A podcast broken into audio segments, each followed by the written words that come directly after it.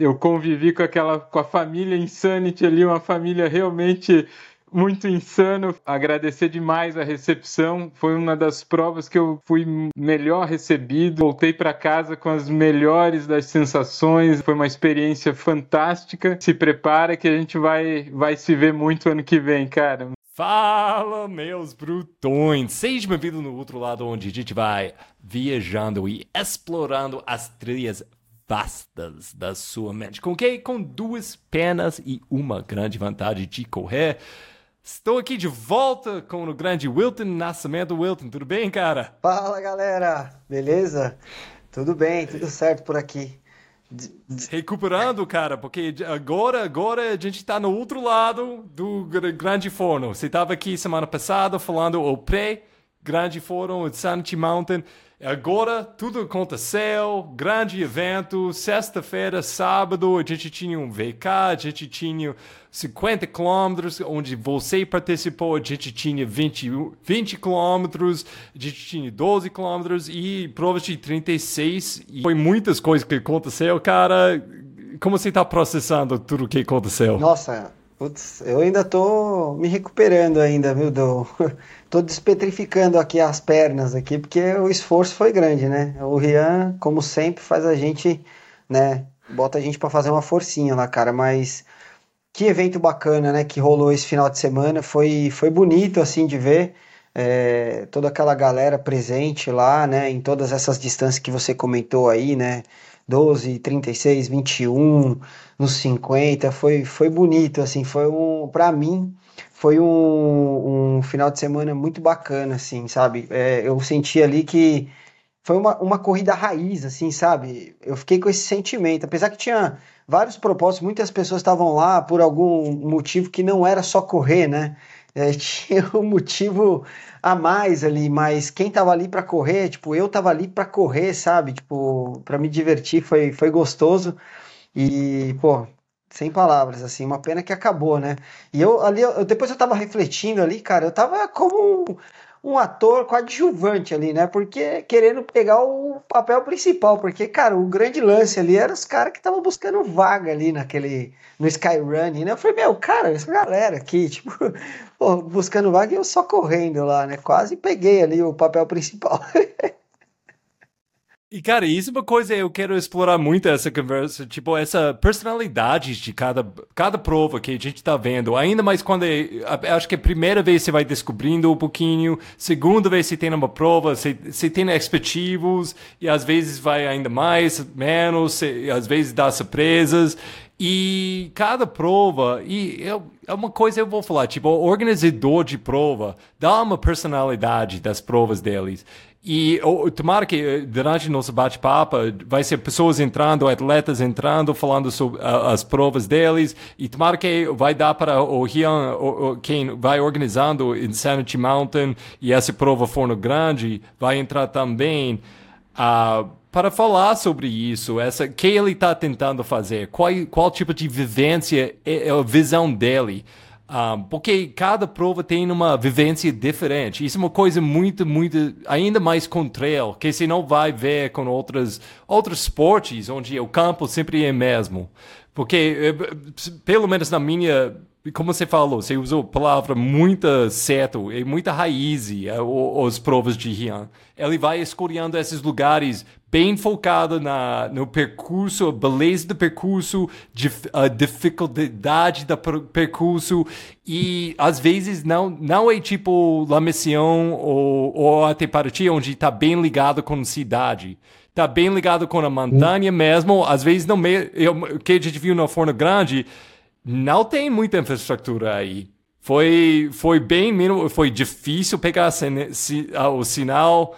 Eu, eu sei, eu, tá, eu tava fazendo a cobertura e, nossa, eu tava procurando qualquer tipo de Wi-Fi ou sinal, qualquer, qualquer lugar. Às vezes eu tava ficando em posições bizarras, com os braços no ar para tentar postar uma imagem na, na Insta.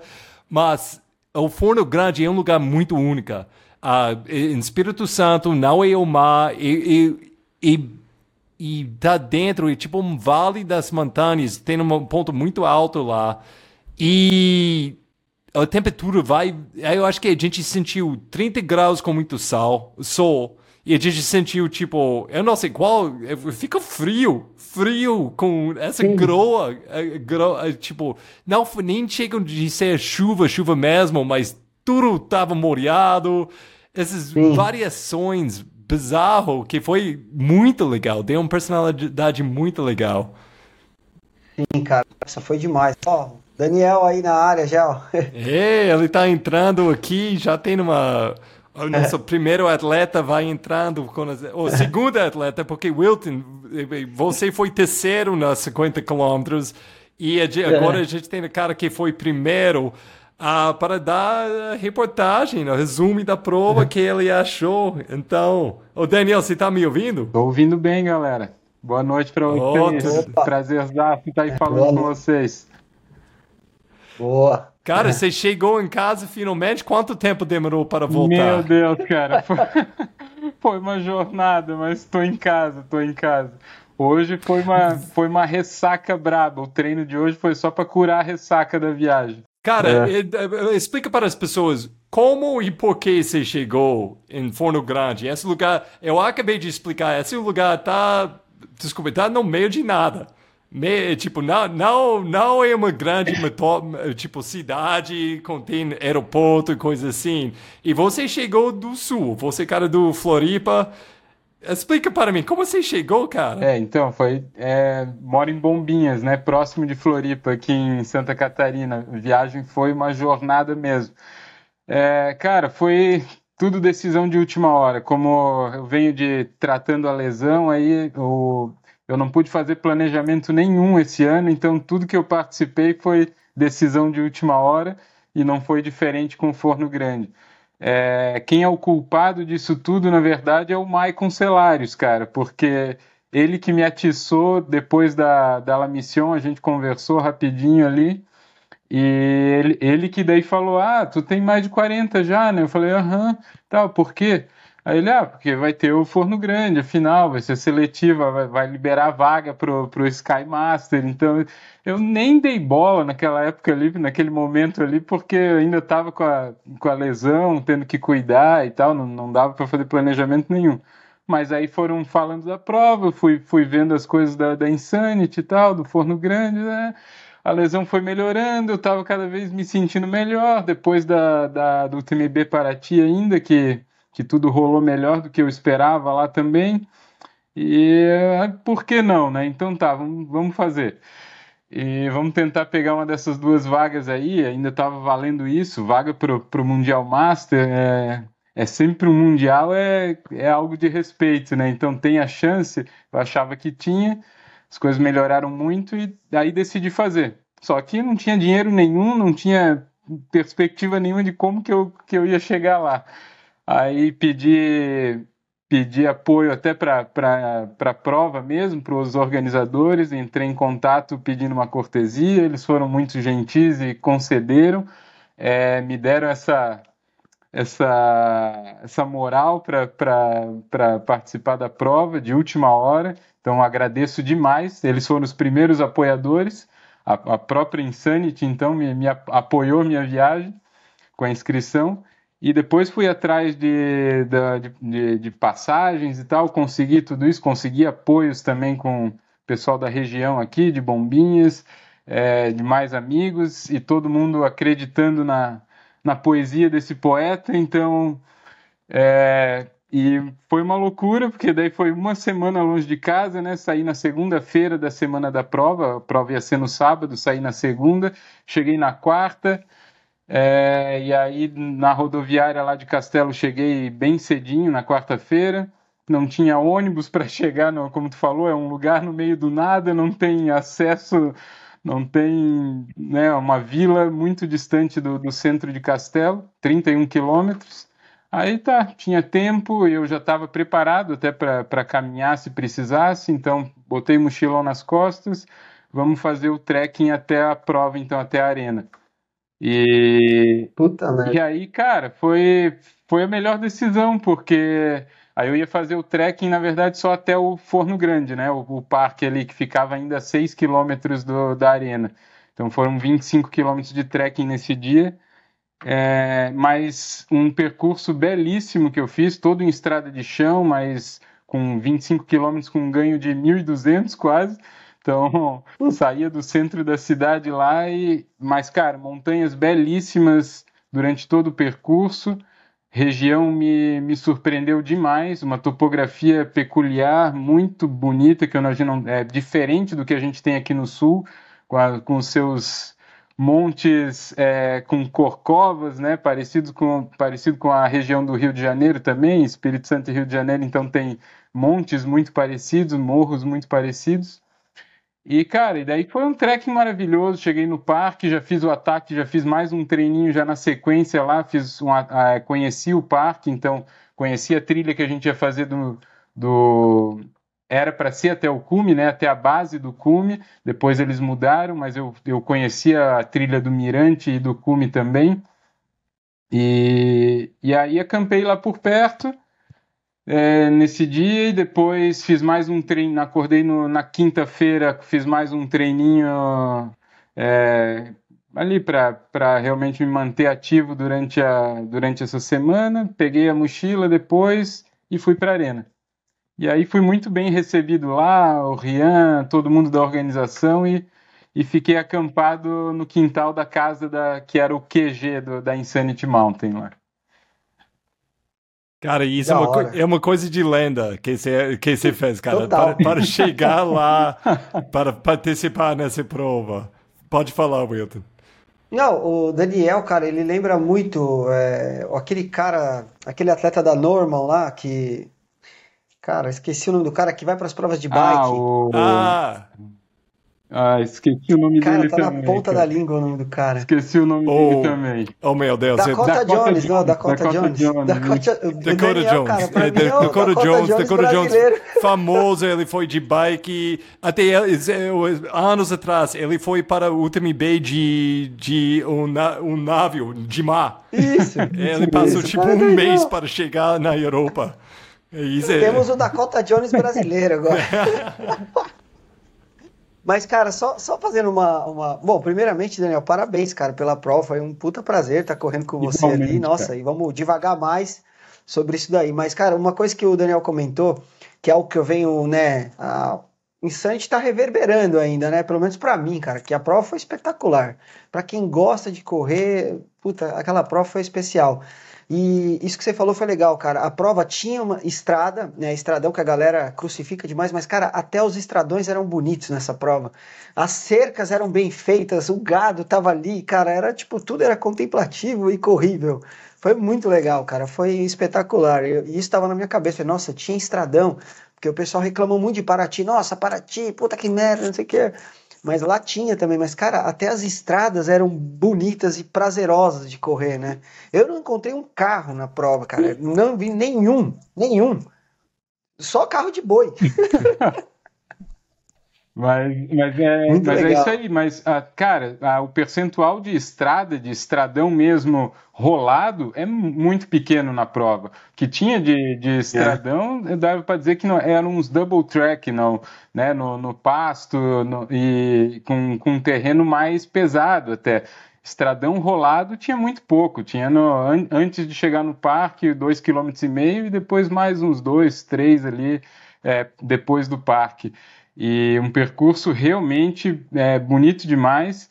Na, durante a prova a gente pôde curtir pouco o visual, porque estava fechado de neblina, mas no dia anterior e nos dois dias anteriores eu pude curtir a região, então ver que realmente é, é se, se pega um dia aberto nessa prova é um espetáculo de paisagem, cara, e que me surpreendeu demais. E, e percurso de, de dificuldade, de é do jeito que eu gosto, né? Então acho que para a gente, para ti também foi foi um foi, foi um, uma brincadeira realmente que valeu demais, né? É, valeu, cara. E assim, uma, uma coisa, eu, eu corri o 21K ano passado, então em vários momentos eu tava passando em alguns lugares e falei, meu, cara, a galera não vai ver o que tem aqui, sabe? Eu ficava pensando, porque é, é, é assim, é bizarro. É, o, essa prova, eu acho que assim, eu posso estar até falando, sendo excessivo aqui, mas cara, eu acho que é uma das provas mais bonitas que nós temos aqui, um 50k mais bonito. porque é o tempo inteiro, cara, com visual, meu, sem, sem precedentes, assim, das montanhas do Espírito Santo ali.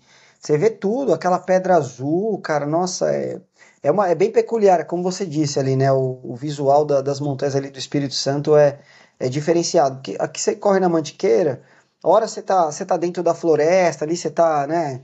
Tá, desce muito, se enfia, tem muita mata fechada ali, não, cara, é, é bem mais aberto, né? Bem mais exposto e, nossa, cada visual lindo.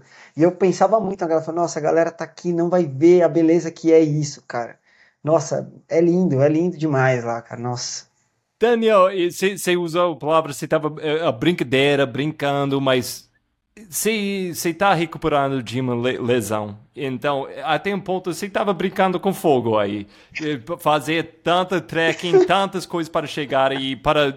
E eu, eu, eu vou deixar você uh, afirmar isso, mas foi sua primeira prova onde você você deu mais. É, tipo, você, você fez umas provas esse ano antes, você fez para ti, você fez lá missão, mas foi mais para um teste de, de, ver como que é essa lesão. Primeiro, pode explicar o, o, o, o que aconteceu e, e como você estava ah, sentindo com isso? Até qual ponto você ia falar, tipo, não, eu não vou correr não porque tá doendo demais ou, ou de medo de, de relesião? Relisiar. é, então, cara, é, eu tô tendo muito cuidado, tô tendo muita atenção com essa lesão. Essa, essa lesão, apesar de muito chata, tem me ensinado demais sobre o meu próprio corpo. É, tem exigido que eu tome, não, não negligencie nada, né? Apesar de parecer que até é de certa forma loucura o que eu estou fazendo, é besteira o que eu estou fazendo, vindo fazendo La Mission, o TMB Paraty, agora é, o Insanity, sem ter me recuperado é, para valer, né? Até encontrei, acho que o Togumi falou comigo no, no TMB, e aí, tá bem? Tá recuperado? Eu falei, tô recuperando. Ele falou, pô, mas tem que recuperar, cara, não pode né, ir para as provas antes de recuperar. Bom, é por isso que eu não tenho treinador, por isso que eu sou meu próprio treinador, porque. é, Você não tem que ouvir a, isso. Aqui sou eu que mando, então tá. É, mas não é loucura, não. Eu, eu, eu tô realmente é, muito atento. Eu sei o que eu posso e o que eu não posso, então eu sabia que até determinado momento, por exemplo, lá na La Mission, eu não podia correr.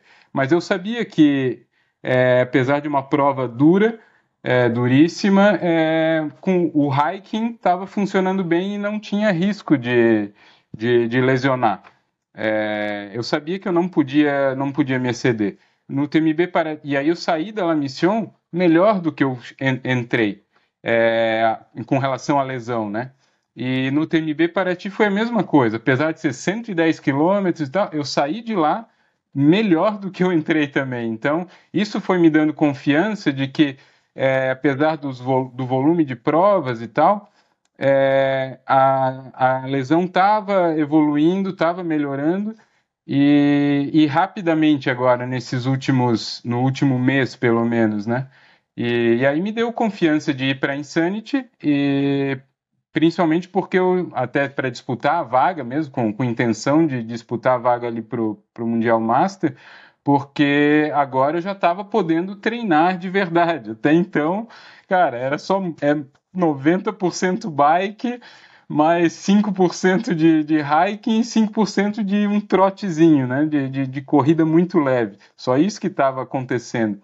Só que eu, durante esse tempo todo me recuperando da lesão, eu não fiquei parado. Então eu fiquei treinando muito tudo que dava, né? Tudo que dava para fazer. Então eu sempre falei, falava para o pessoal, eu estou muito bem condicionado. Só falta correr, entende? só falta poder correr, né? Então, assim que eu pude começar a correr, é, o ganho foi muito rápido. É, com muito pouco treino de corrida, eu já estava, tô, tô, em forma de novo, porque eu me mantive em forma durante a lesão, né? Com a bike. E isso me deu muita confiança e, e só que é, o resultado da Insanity foi muito, mas muito melhor do que eu podia imaginar.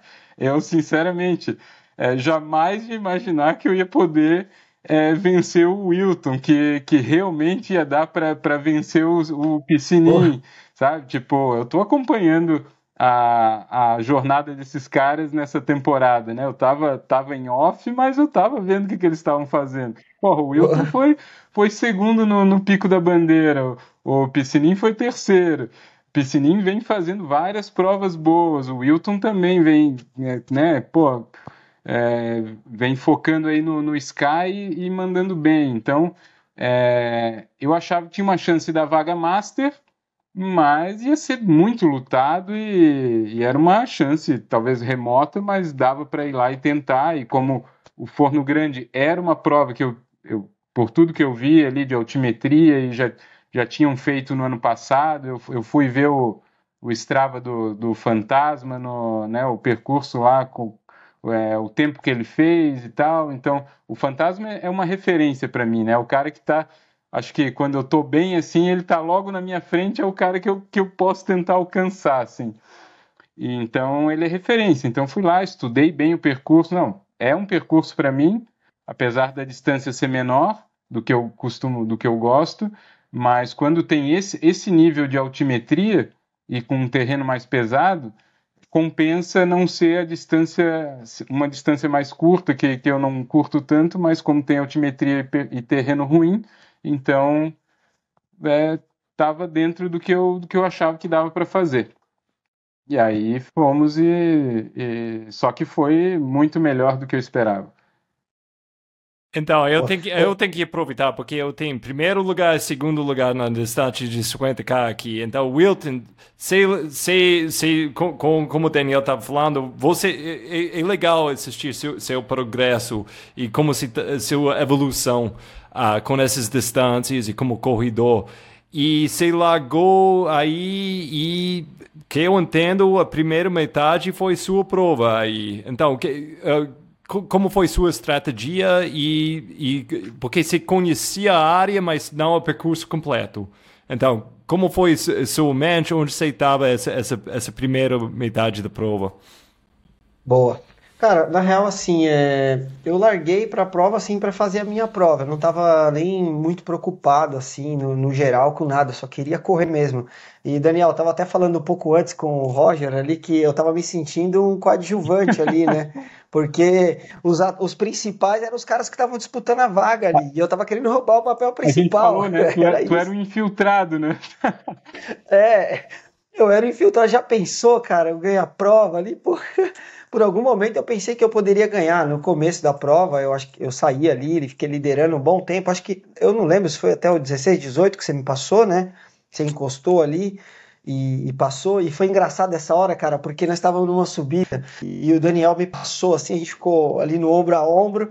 E, cara, ele subiu ali com os bastões deles e eu vi a prova indo assim, se perdendo na, na, naquela névoa. Foi muito, foi muito engraçado, cara. Foi, não, foi assim, nossa, tá indo embora. Era o, era o primeiro lugar. cara, foi demais. Que era um baita morro assim, cara, e aquela névoa aí. Pro Daniel, pu, pu, pu, sumindo tá indo, tá indo, eu não tenho forças. Foi, foi engraçado. Não, mas cara, eu, eu larguei assim para fazer minha prova. É, eu não tive tempo de recuperar. Eu fui fazer Paraty também.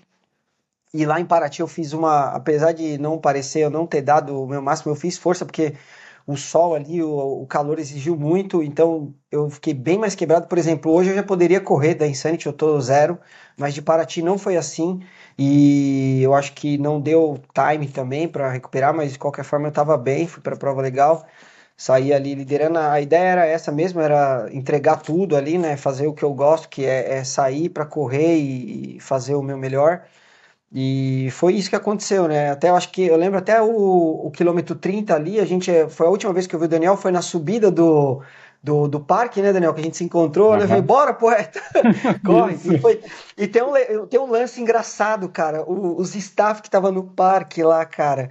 Pô, o Daniel, naquela hora, acho que nós estávamos cinco minutos atrás do Daniel, que estava em primeiro, eu estava em segundo, acho que era quilômetro 30 já, né? isso, né? Isso. Aí eu parei no PC, cara, aí eu, coque água pro cara. Aí o cara, calma aí, irmão.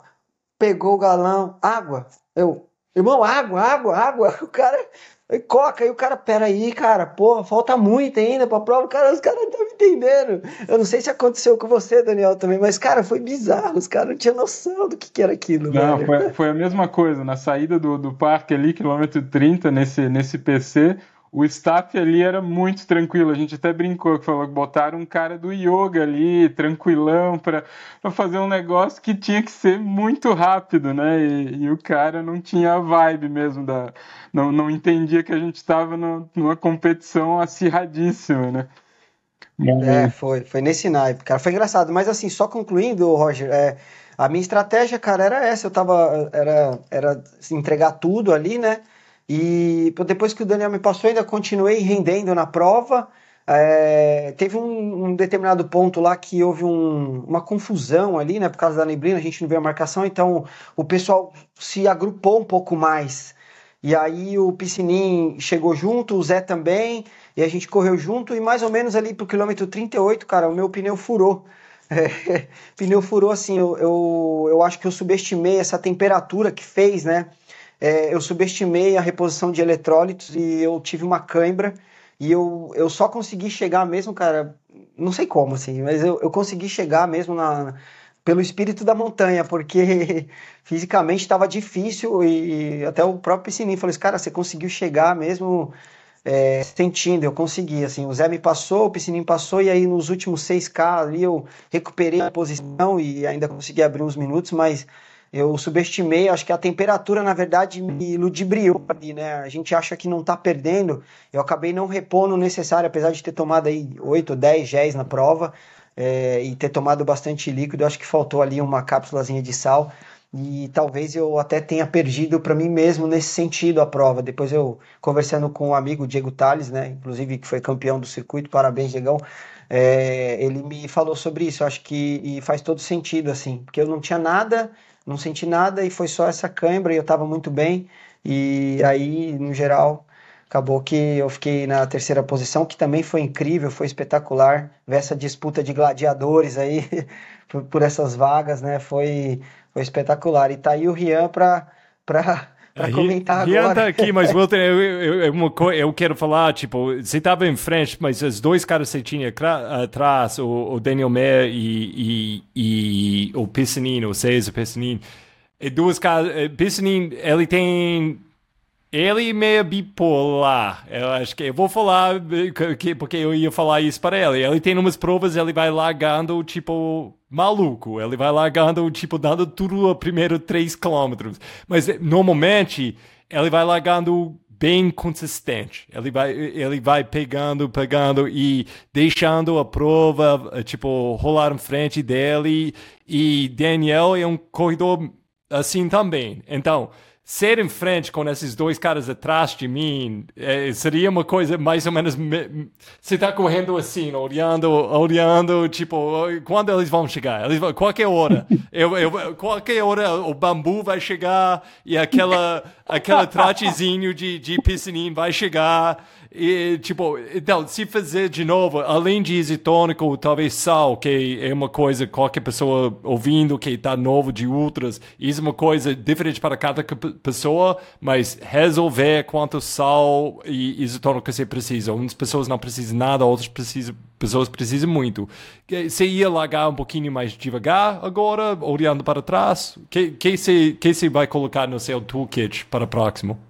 Cara, na real não, assim, a ideia é largar mais forte. Eu tô, ultimamente eu tenho me sentido cada vez melhor e mais confiante, assim, e principalmente trabalhando agora com a Goon, com o Bonato lá, com o Wesley, e eu, eu tenho me sentido melhor, assim, sabe, sempre, né, com os pés no chão, mas é, a prova que eu fiz ali, não, eu simplesmente larguei, e se eu sair liderando é porque, cara, foi, foi aquilo, foi o momento, assim, é, eu tava no, no, meu normal, sabe? Eu não mudaria nada e eu acho que eu apertaria um pouco mais, assim. Eu até falei pro Daniel que eu fiquei feliz de ter dado um, um calor nele aí, correndo na frente dele, cara. Porque, assim, para pro Daniel, pro Piscininho, esse, essa prova foi, cara, foi um longão de final de semana. Esses caras estão quase 100 milhas, 100k. Até falei para ele, eu falei, porra, cara, essa prova para você foi.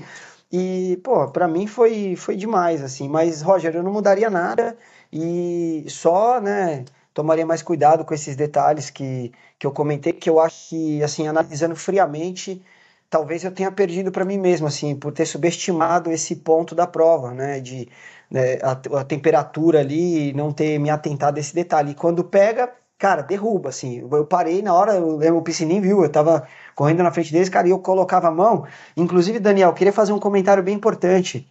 É, o, o Ultra lá, o Daniel, que é seu amigo também, né? Quando eu estava voltando para Mons, um amigo meu, Rafael, estava lesionado, ele me deu um livro, justamente desse seu amigo, né? que é o cara que corre os Decathlon, os Ultra Ironman. E, cara, eu lembrei disso na prova, eu senti a coxa, e o cara, no livro dele, ele falava, cara, é só uma dor, aperta ela e vai embora, você não tá lesionado, é só uma dor. E foi assim que eu terminei a prova, então eu queria compartilhar isso com você, porque o cara Pô, é seu que... amigo, também o Daniel de Oliveira, então fica o registro aí também. Que massa, cara, que massa. Quem, quem tá ouvindo e não assistindo, a gente tem mais duas pessoas sensacionais é. com a gente. A gente tem o Rian, o organizador da, da, das provas do Insanity Mountain, e a gente tem Jazzy, o que ganhou a 50k. Seja bem-vindo, gente.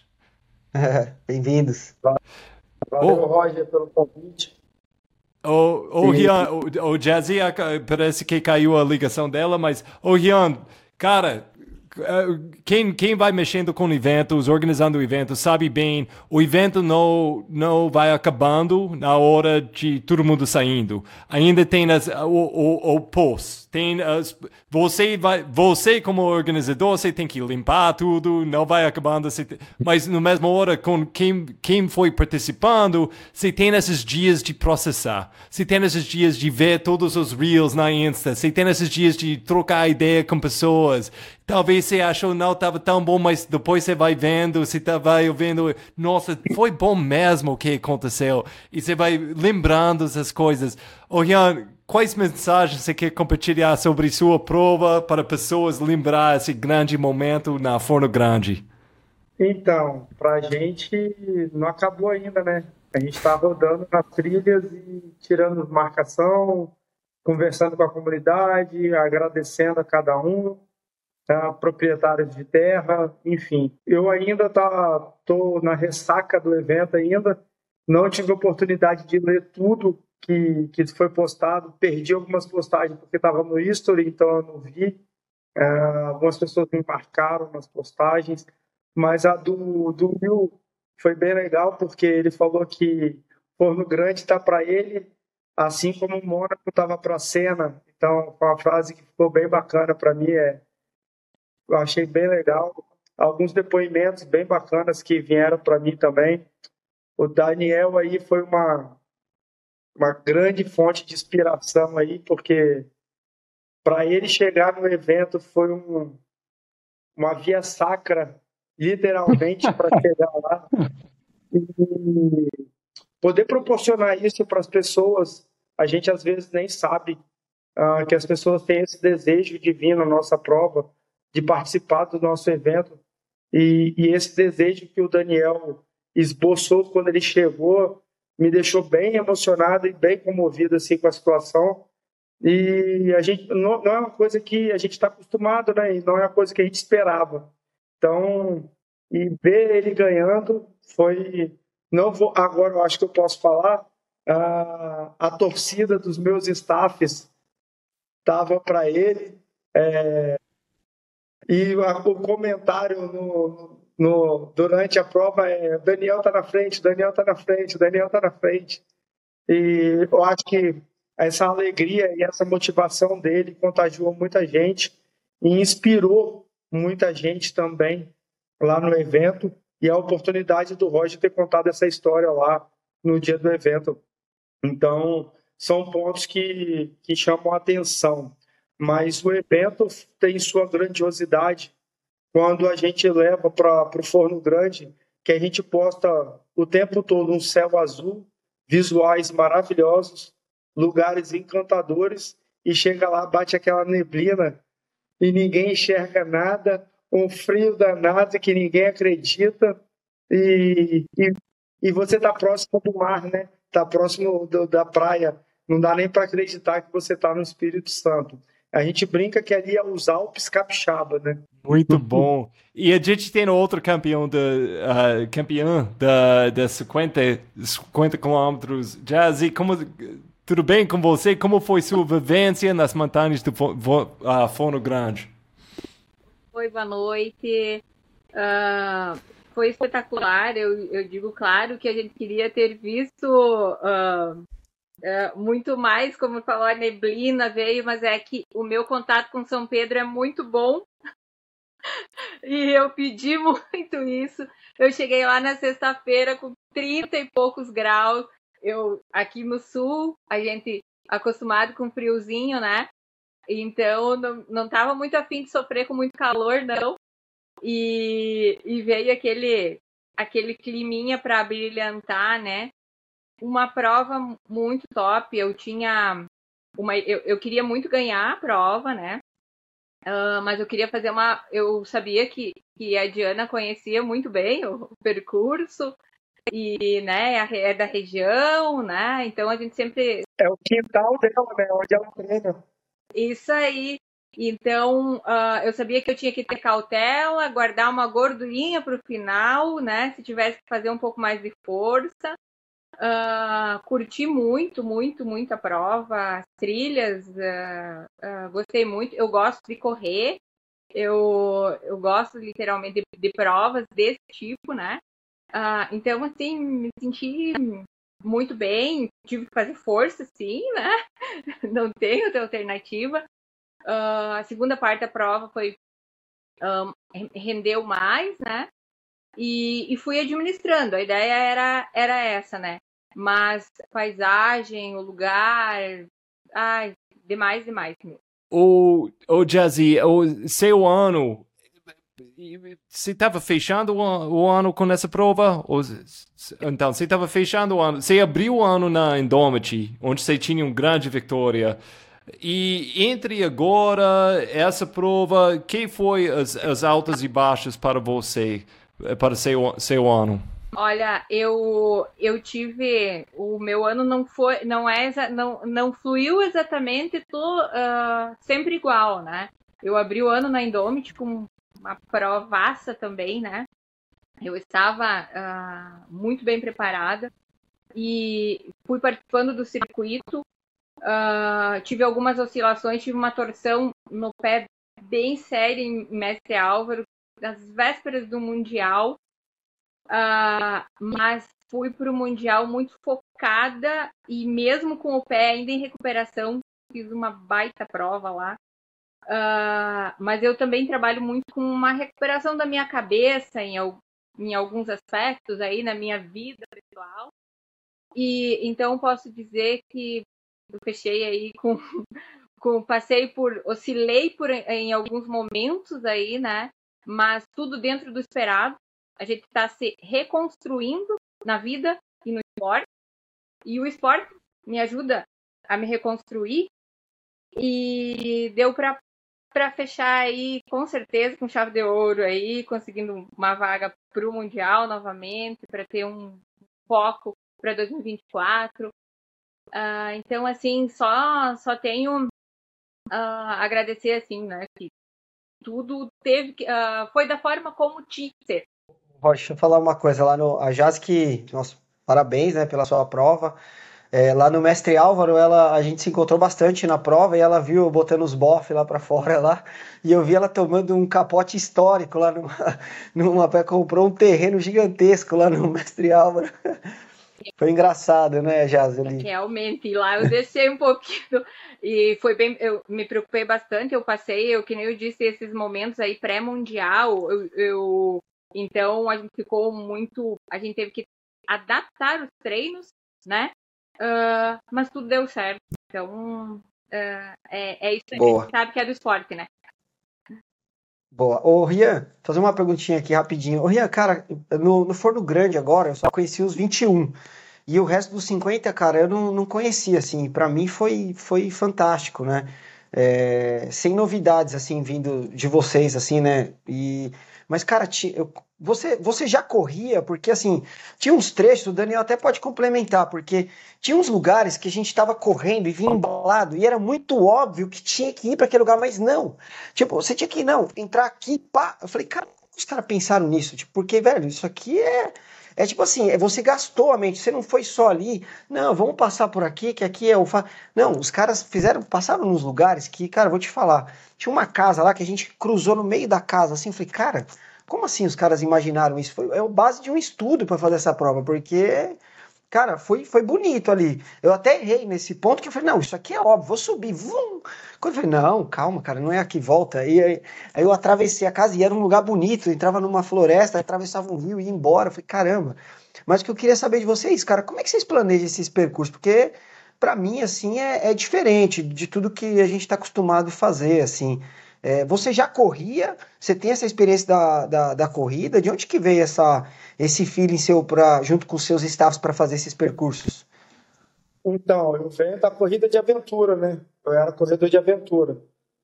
E depois ah. fui para o mountain bike e fazia enduro, que é uma modalidade abaixo do downhill.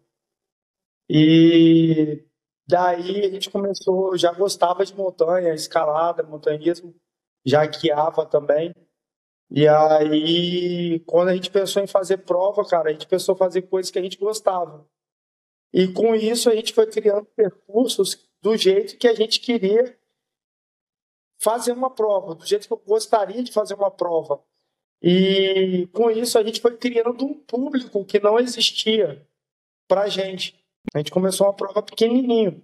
E hoje a gente está aí com um público bem grande que a gente nem sabia que existia Sky. Quando a gente está montando o percurso, lógico, a gente quer passar nos lugares mais bonitos, porque quando a gente passa naquele lugar, a gente fala, pô, aqui é um lugar maneiro, a galera vai curtir. Dá... Apesar de passar batido, mesmo assim ainda você curte o visual, né? Então a gente pensa também na logística de que não, não para. Ah, o cara vai vir aqui só fazer força e não. Não. Ele vai fazer força, vai curtir o visual, vai ter aquele misto de sensações. Uma hora ele me ama, uma hora ele me odeia. Uma hora ele quer me matar, outra hora quer me abraçar. Então, é esse misto de sensações que a gente procura trazer para o atleta e para que isso ele possa se autoconhecer também, né? Você passa a se autoconhecer quando você tem esse misto de sensações. E quando você também está no extremo.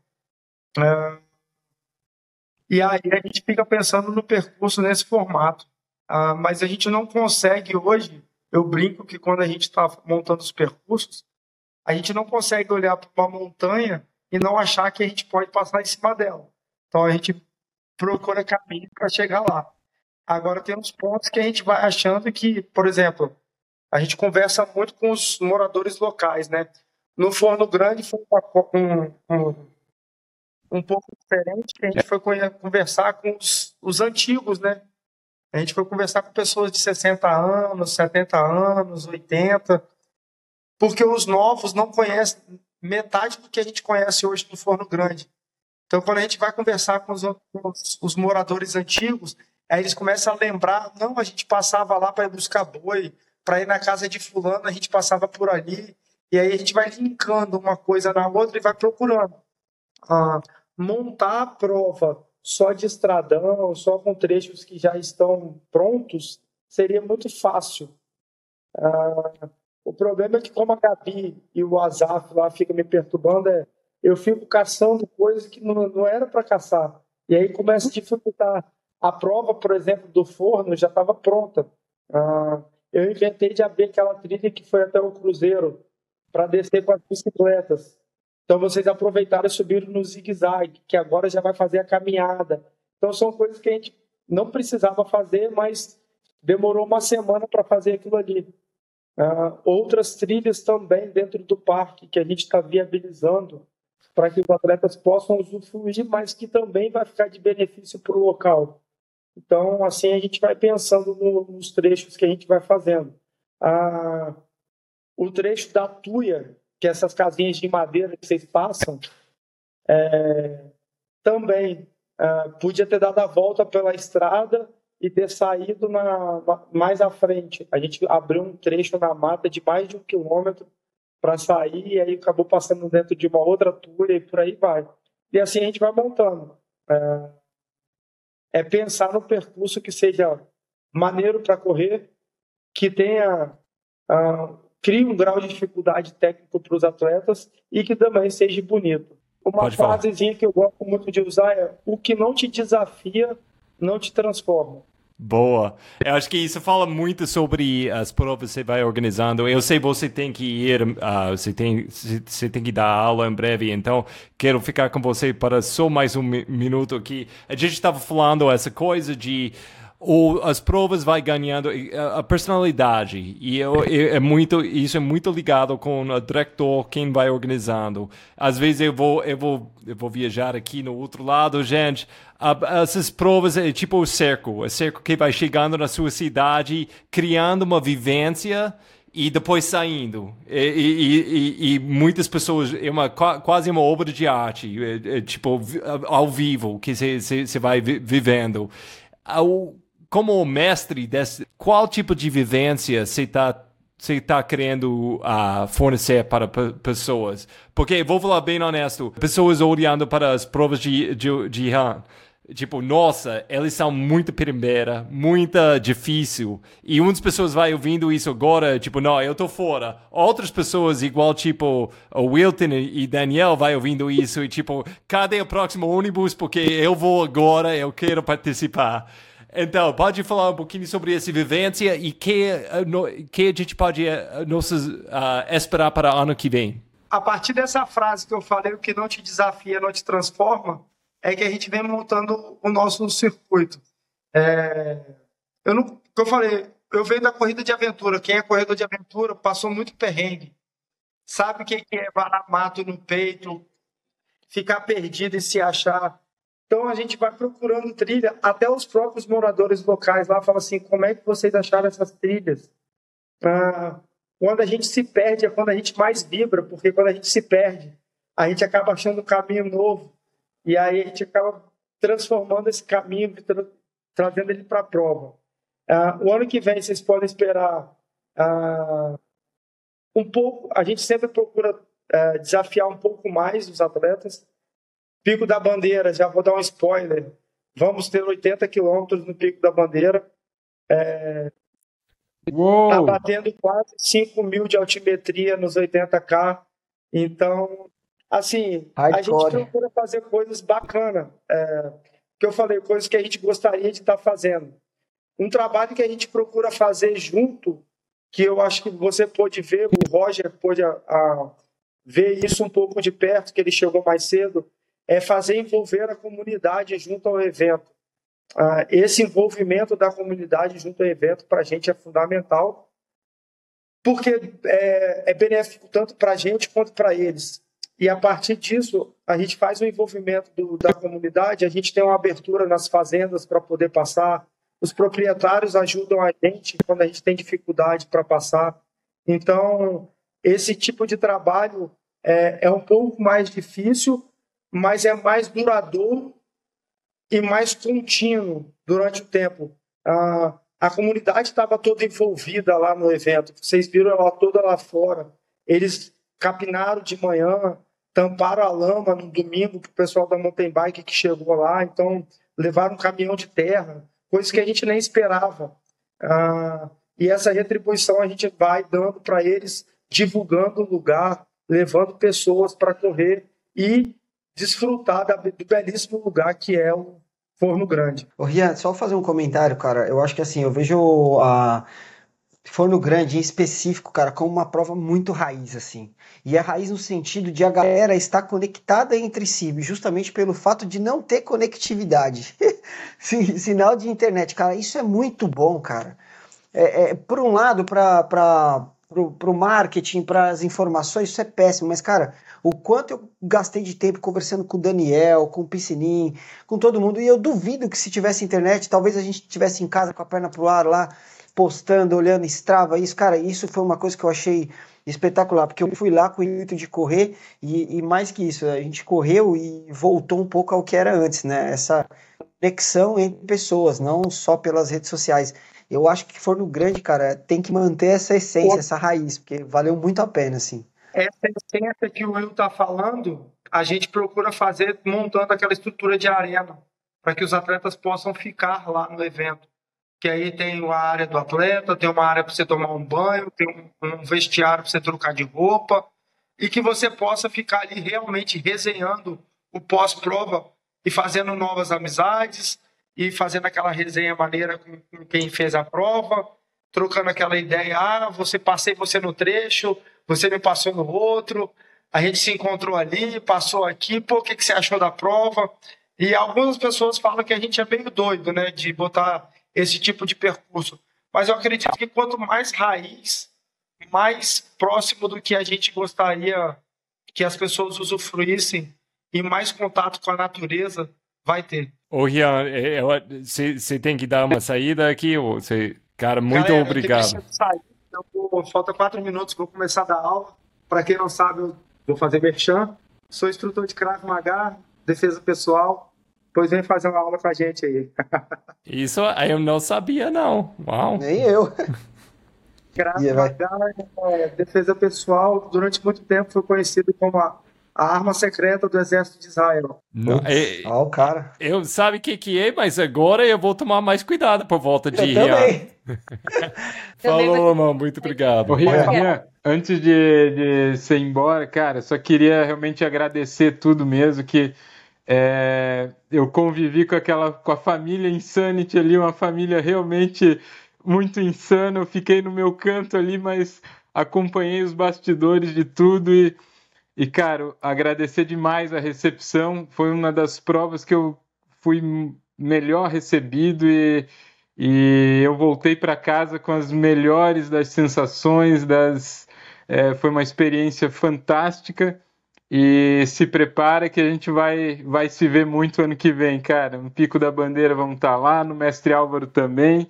E, cara, é, vocês é, constroem as provas que eu sempre quis correr, cara. Obrigado, valeu demais. Valeu, galera. Deixar um abração para todo mundo aí. Nos ah, encontramos Jazzy. nas trilhas Parabéns por aí, galera. Vitória. Que venha 2024. Para, parabéns, mas você tem que prometer de voltar no outro lado em breve Vamos para uma conversa de tempo, verdade. Com certeza absoluta. Pode ficar tranquilo. Tá bom. Abraço. Valeu.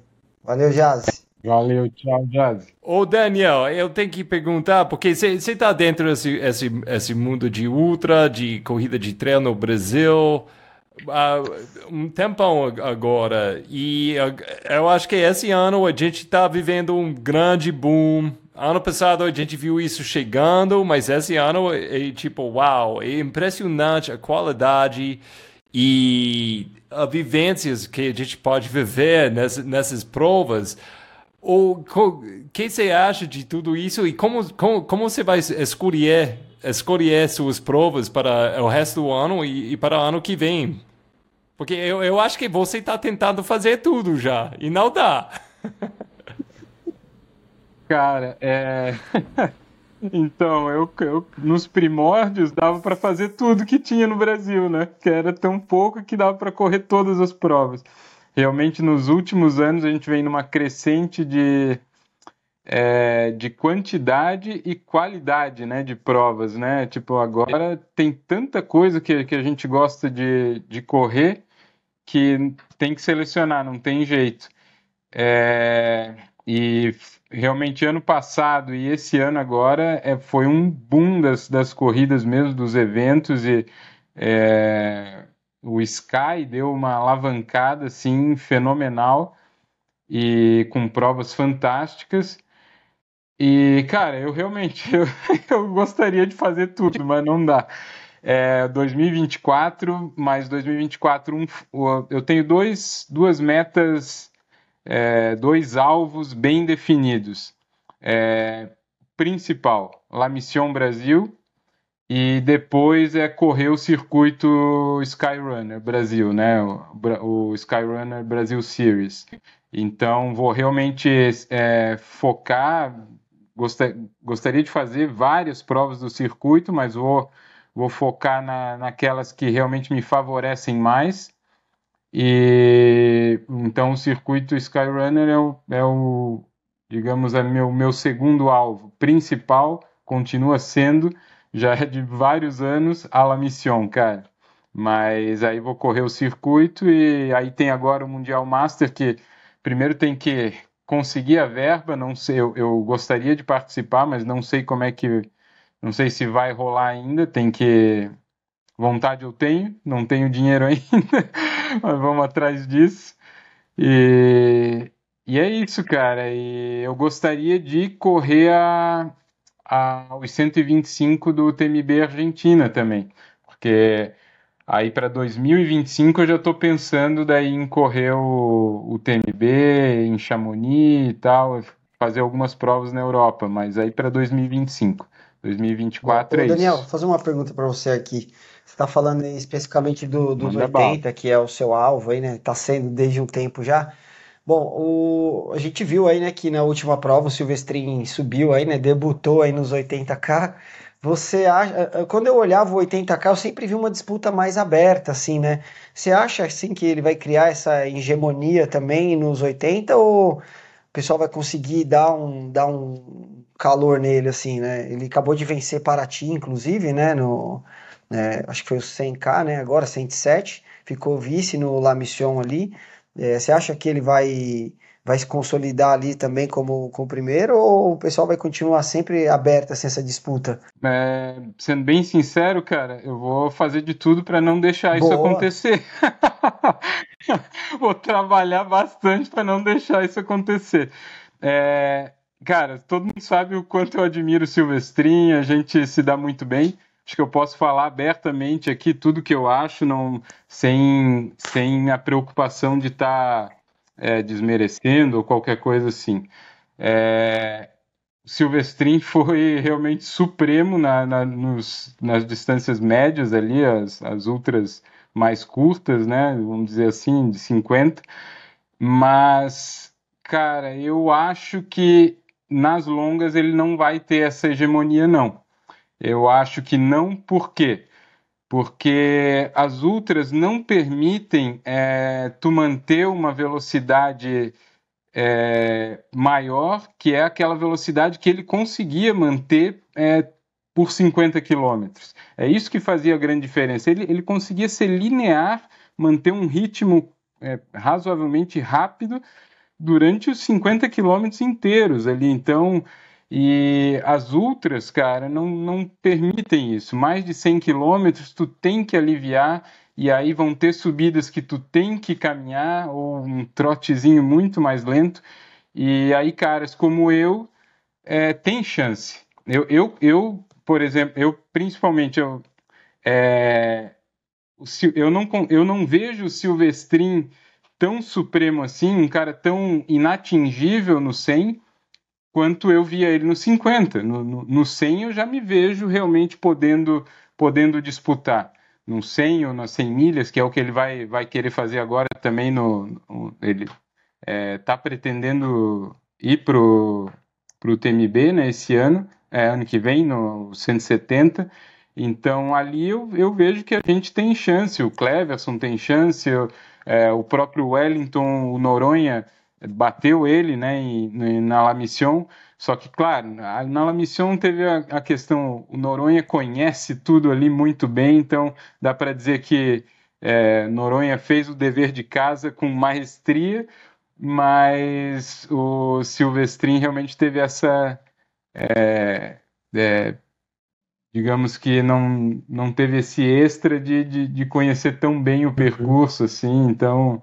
É, mas enfim, eu, eu, eu, acho que eu acho que não. Eu acho que no 100 a coisa está mais aberta. Não, nas ultras, né? Nas ultras está mais aberto. Posso entrar com uma coisa aqui que eu não falo muito, mas eu acho que Daniel está comigo. Vamos, vamos abrir essa conversa falando. Brasil, a gente aqui até agora não tem muitas provas longas.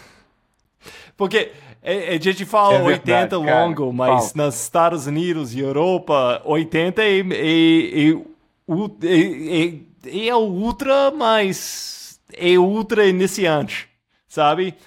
É porque é uma grande, exato, grande exato. coisa diferente. 80 quilômetros e 100 milhas. Eu, eu, eu, sei, óbvio, os números são diferentes, mas a vivência, o estilo, o jeito que se tem que tratar a, a treinamento, tratar a prova, ou, ou, comida e tudo assim, sua forma. Até Daniel falou, é, é, seu stride, jeito que você vai pisar, é, é, é totalmente diferente. Então, vai ser interessante se a gente ver provas entrar e, e, e o, o Rian falou essa grande notícia que vai ser 80 na prova dele, mas vamos ver se outras provas que já tem 80 ou 100 vai para 120, 160. Vamos ver se essa, essas coisas vai ah, a gente pega mais distância aqui no Brasil também. E outra coisa com isso é tipo, quando você está fazendo 80 ou mais, Ai, após a recuperação demora um pouquinho mais também e seu chance de, de ter provas que não dá certo e vai acontecer. Não pode ser seu dia todo, todas as provas.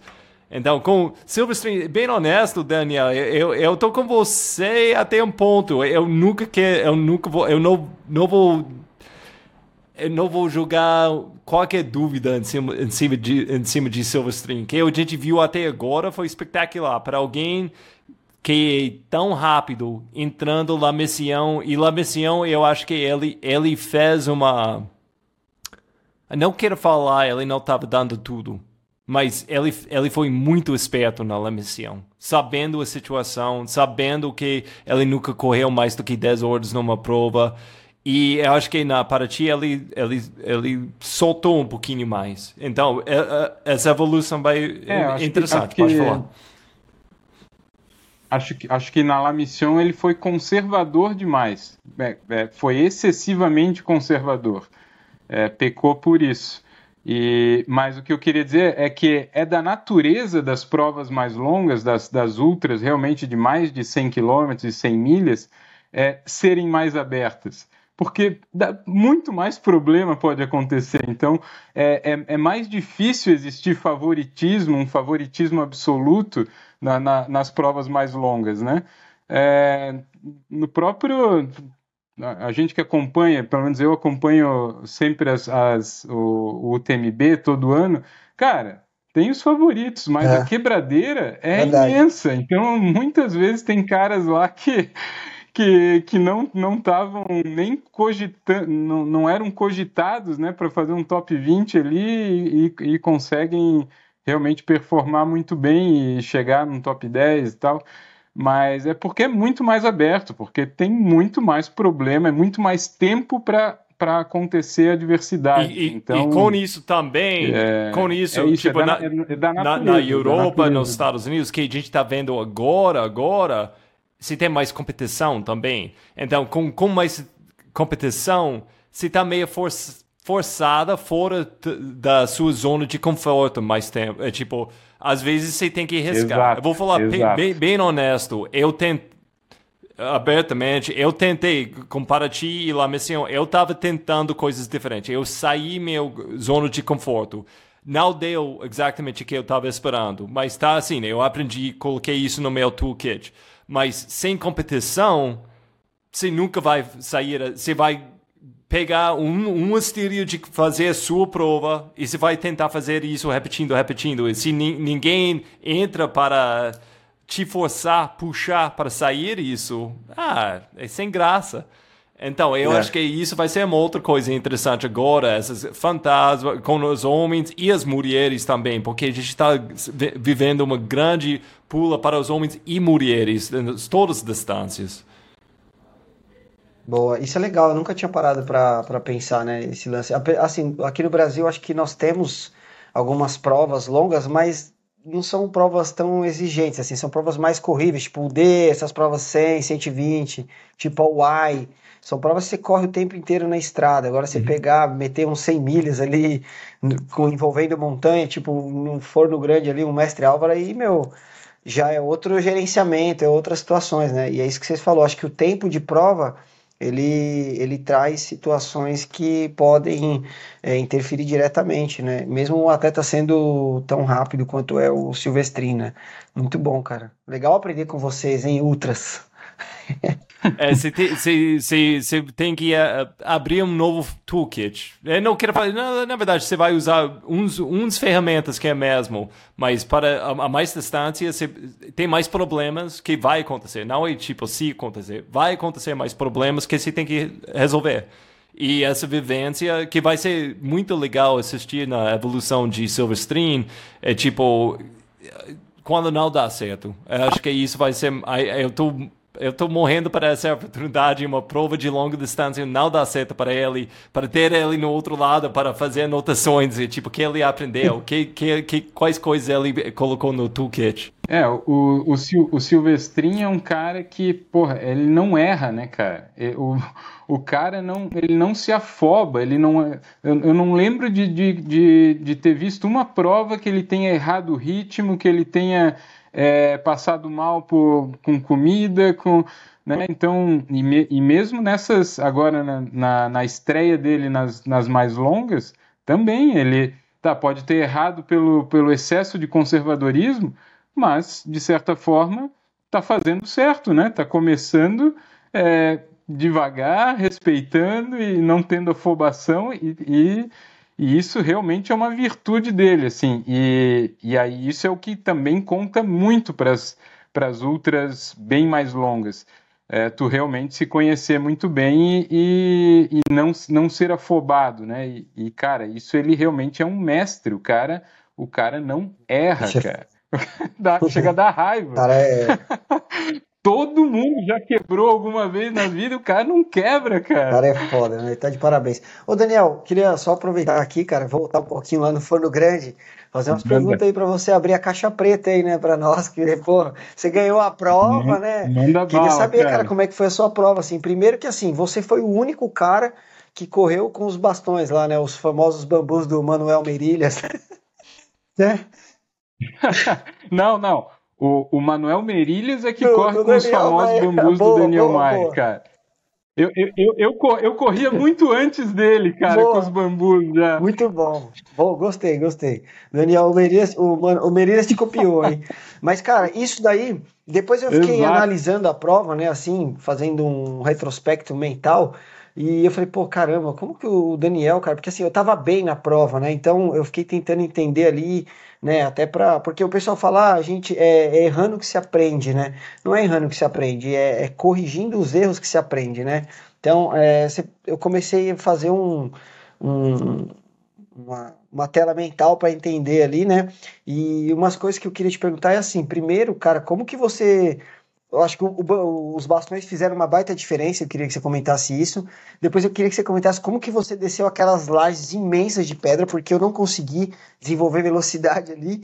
E por último, cara, eu queria saber assim, como que foi sua alimentação na prova, como que o que que você o que que você comeu na prova, como que foi sua hidratação, porque isso foi importante. Eu acho que para mim ali, eu acho que eu perdi a prova nesse ponto talvez, né, da da, da suplementação ali. Então, pô, se puder comentar, vai ser legal de ouvir de você. Tá, vamos lá. Primeiro, primeiro os bastões. É, todo mundo sabe, eu não vivo sem os eu bastões. Né? Esse cara vai para banheiro tirou, de bastões. Tirou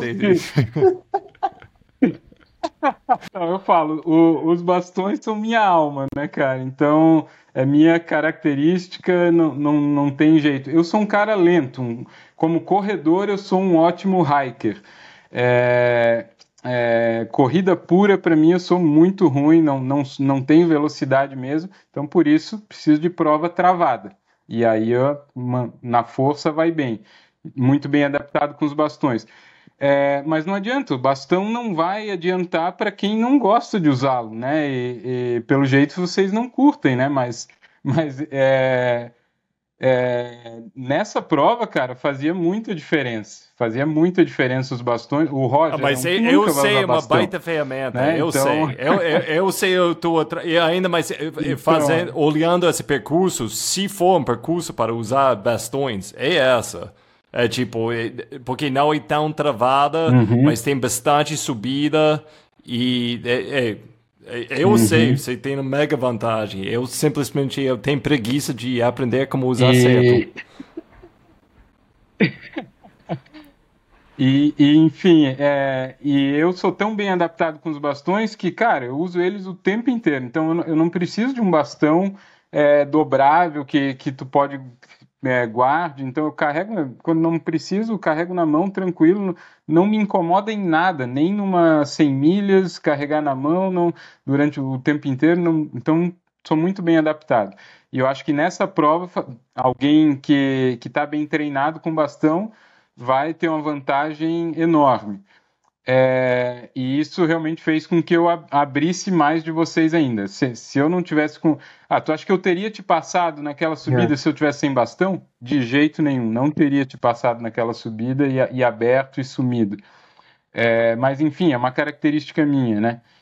É, agora, e a descer nas lajes ali, cara, o negócio é. Ali é realmente nenhum tênis tem gripe para aquilo dali a, a técnica é a seguinte: é tirar o pé o mais rápido possível. É passadinha extremamente curta e tentar, tentar correr tirando como se estivesse queimando o chão, né? Então tu tem que tirar, porque deixou o pé um pouquinho mais de tempo, vai deslizar, porque as lajes eram longas e estava molhado mesmo, muito liso.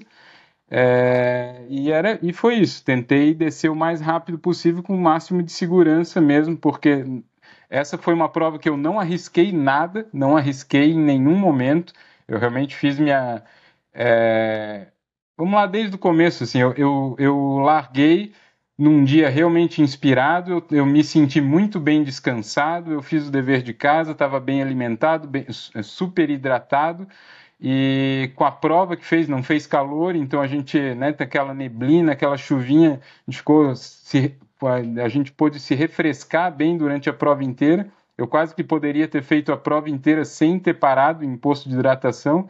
Saí com as duas flasks de 500, então estava com um litro de água que eu, que eu larguei e só fui precisar é, reabastecer até mais por segurança mesmo lá no, no quilômetro 30, na, na metade da prova, um pouco depois da metade da prova.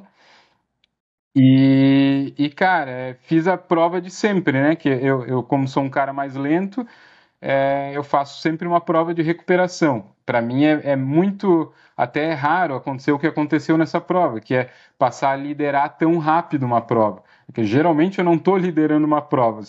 Posso até ganhá-la, mas vou ganhar passando o, o primeiro colocado lá no final, né? E, e aí nessa eu já estava muito cedo eu já estava em segundo, só atrás de ti, já estava na cola ali, te mirando, e, e, assumi a primeira colocação muito rápido na prova, e isso é uma experiência diferente para mim. Aconteceu a primeira vez lá na 100, né? Então é, é complicado ter tá com todo mundo atrás de ti, tu sabe, pô, tô no ritmo certo, no... mas eu estava bem tranquilo nessa, eu, eu realmente estava num dia inspirado.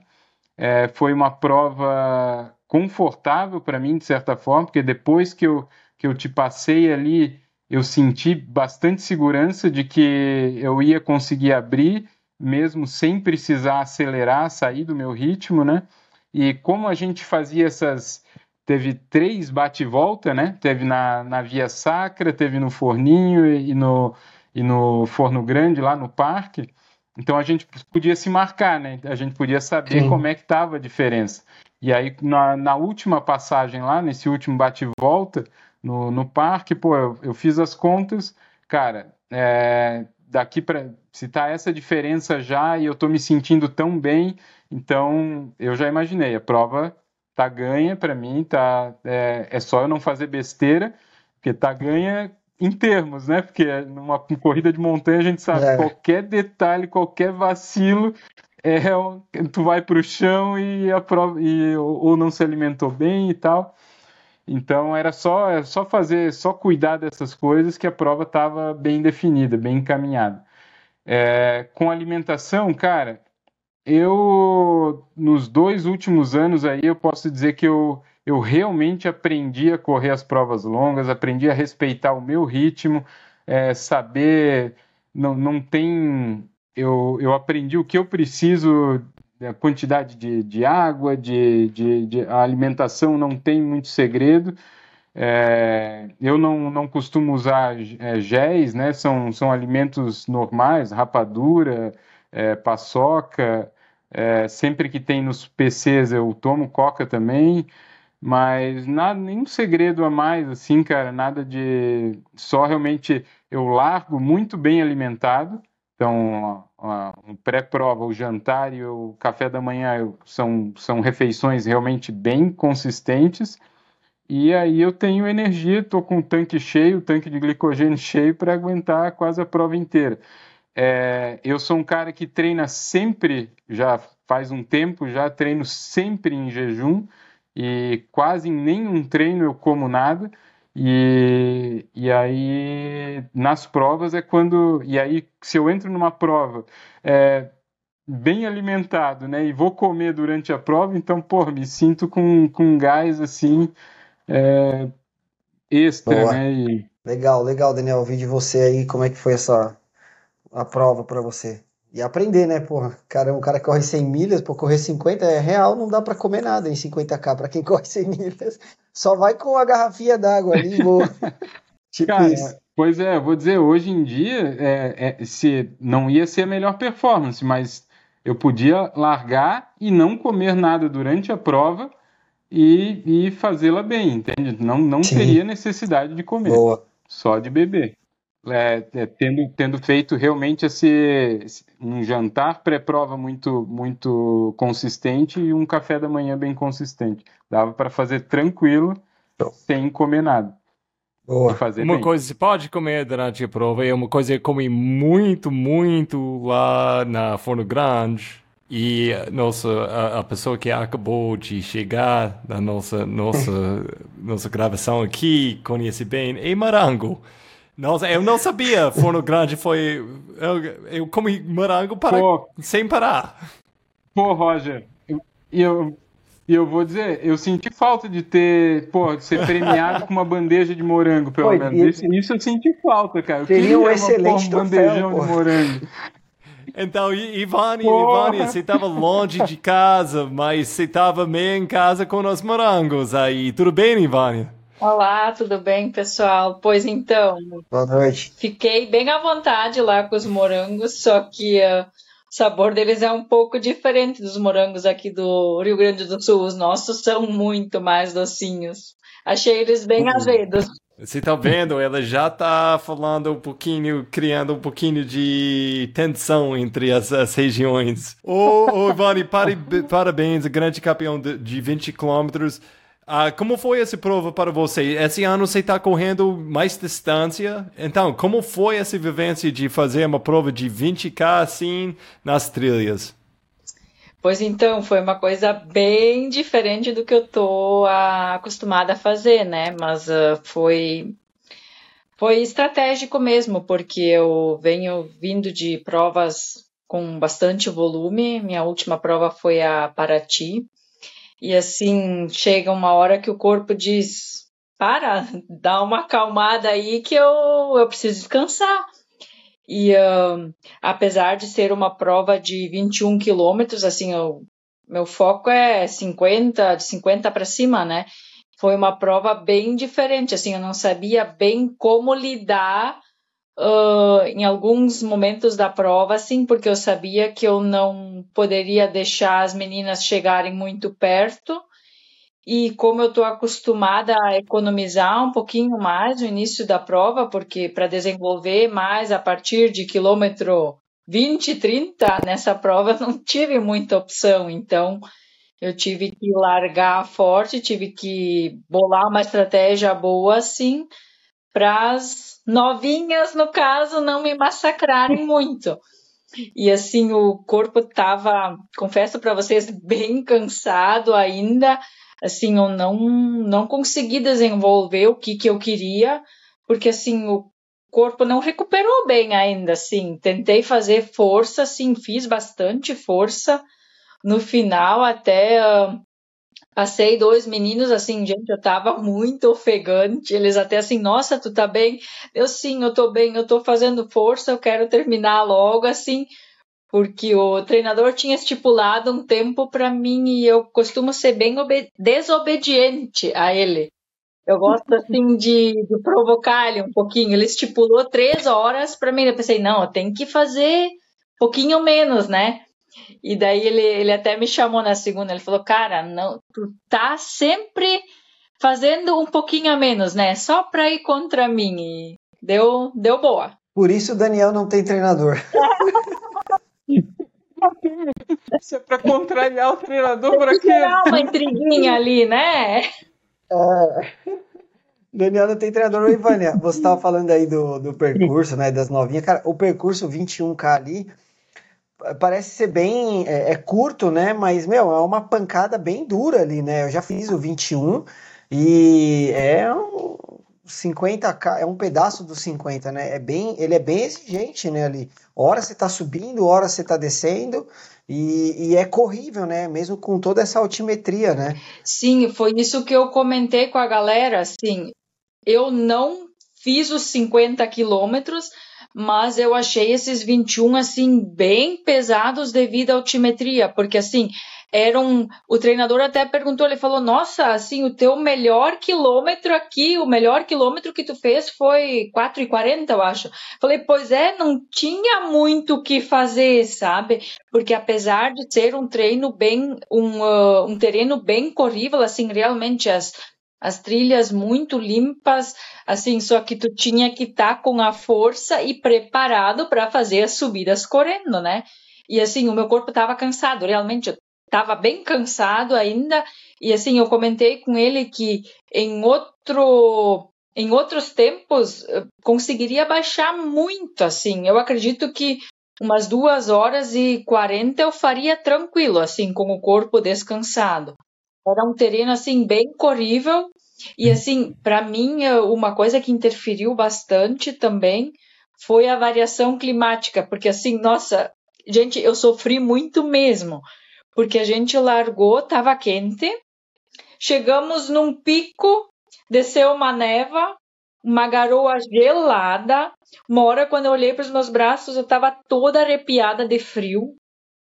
E, tipo, o corpo quente e a gente uh, respirando aquele ar gelado. Na hora me deu uma dor de garganta. Pensei, meu Deus, e agora?